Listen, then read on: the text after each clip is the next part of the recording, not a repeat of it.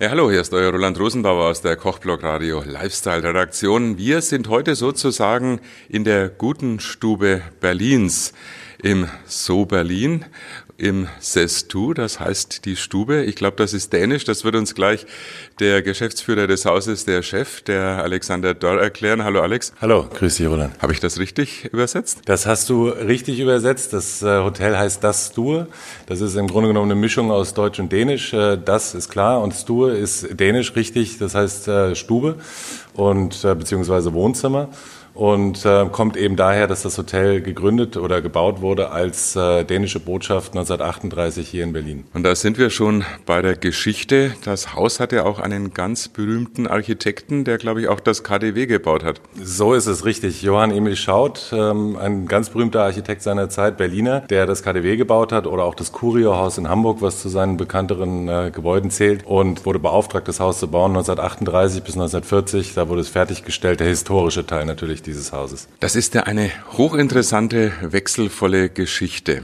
Nach dem Krieg wurde es zur Botschaft. Es hat eine relativ wechselvolle Geschichte. Es ist ähm, als Botschaft selber war es eigentlich nicht lange genutzt. Es war dann eine militärische Kommission für ein paar Jahre. Und dann stand es lange leer. Dann gehörte es irgendwann zu der neuen Heimat und wurde dann nach der deutschen Einheit ähm, von der Telekom gekauft, die es dann zu einem Art Trainingscenter umgebaut hat, auch mit Übernachtungsmöglichkeiten im Übrigen. Und das wurde dann bis 2000 acht, glaube ich, auch so genutzt und dann eben von den äh, damaligen Gründern des Hotels erworben.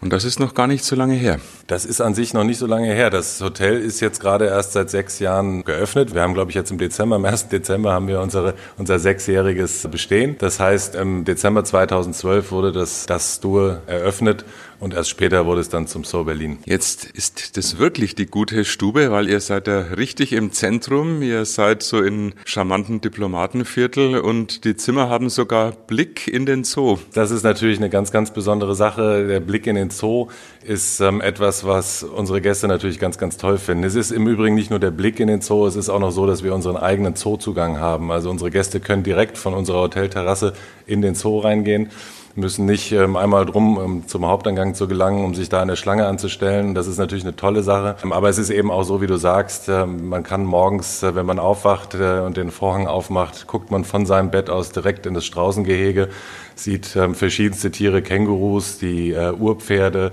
und äh, in den nächsten Jahren, der Zoo baut jetzt im Moment gerade um und in den nächsten Jahren wird irgendwann vor dem Hotelgebäude das Elefantengehege sein, was natürlich auch sehr spektakulär ist. Ihr müsst unbedingt mal herkommen und euch das ansehen, denn der Zoo ist hier allgegenwärtig, vor allem auch in der Kunst. Allein wenn man das Haus betritt, empfängt einen ein hölzernes Krokodil mit weit aufgerissenem Rachen. Ja, wobei da muss ich dich berichtigen, es ist nicht Holz, es sieht aus wie Holz, es ist aber Bronze. Ähm, musst du mal gegenklopfen, dann hörst du es.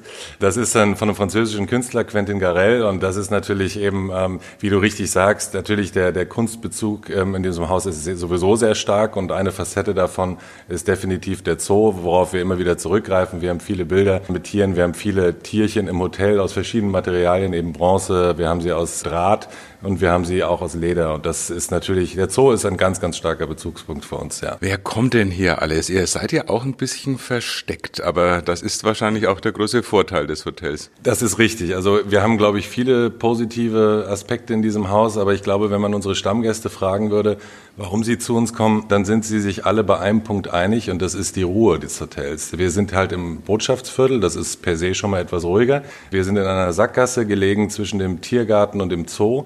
Das ist sicherlich das einzige Hotel in der Berliner Innenstadt, wo man nachts mit offenem Fenster schlafen kann, weil es einfach total ruhig ist. Nichtsdestotrotz sind wir mitten in der Stadt. Man läuft zum Kudamm von hier aus zehn Minuten.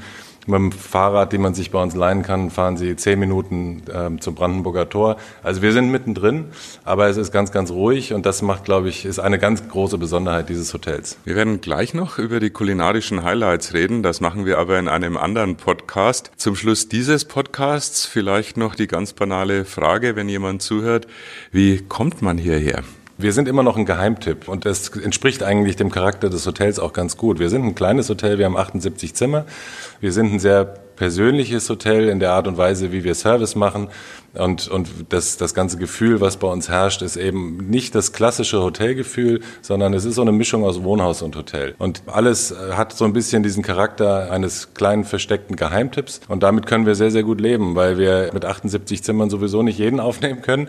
Aber ich glaube, dass es äh, viele Gäste gibt, die heutzutage diese Art von Hotellerie ganz gerne haben. Aber gerade durch diesen Wohnhauscharakter ja auch eine breit gefächerte Zielgruppe, also von der Familie bis zum Geschäftsreisenden. Absolut absolut. Also ich werde immer wieder gefragt, wer unsere Gäste sind und das kann man tatsächlich äh, gar nicht so einfach eingrenzen. Es ist 50 Prozent Geschäftsreisen, es sind 50 Prozent privat aus touristischen Gründen Reisende. Es ist aber vor allem so, dass unsere Klientel eigentlich so ein paar Gemeinsamkeiten einen und das sind ähm, sicherlich das Interesse an Architektur, an Kunst, an Design, auch an Mode. Diese Dinge, die findet man bei uns eben immer wieder überall im Haus und das ist, glaube ich, das, wo man jeden Gast, egal welchen, Alters oder auch aus welchem Grund auch immer er in die Stadt kommt, wenn man die fragen würde, das sind so die gemeinsamen Interessen, die unsere Gäste haben. Ihr könnt euch Fotos natürlich bei Kochblog Radio auf dem Instagram-Auftritt, aber auch auf der Internetseite anschauen und ich denke auch bei eurer Internetseite. Gib uns mal die Adresse durch. Man kann uns entweder finden unter der Sofitel-Seite, also sofitel.com, wenn man Berlin eingibt oder auch das Stur eingibt oder so Berlin das Stur eingibt. Oder dann gibt es eben auch noch die, die eigentliche Hotelseite, das ist www.das-stur.com. Das-stur.com. Das findet ihr bestimmt. Ansonsten kann man es natürlich auch googeln. So, für diesen Podcast sage ich vielen Dank und wir treffen uns später in einem zweiten Podcast wieder. Da reden wir über die Kulinarik im Haus.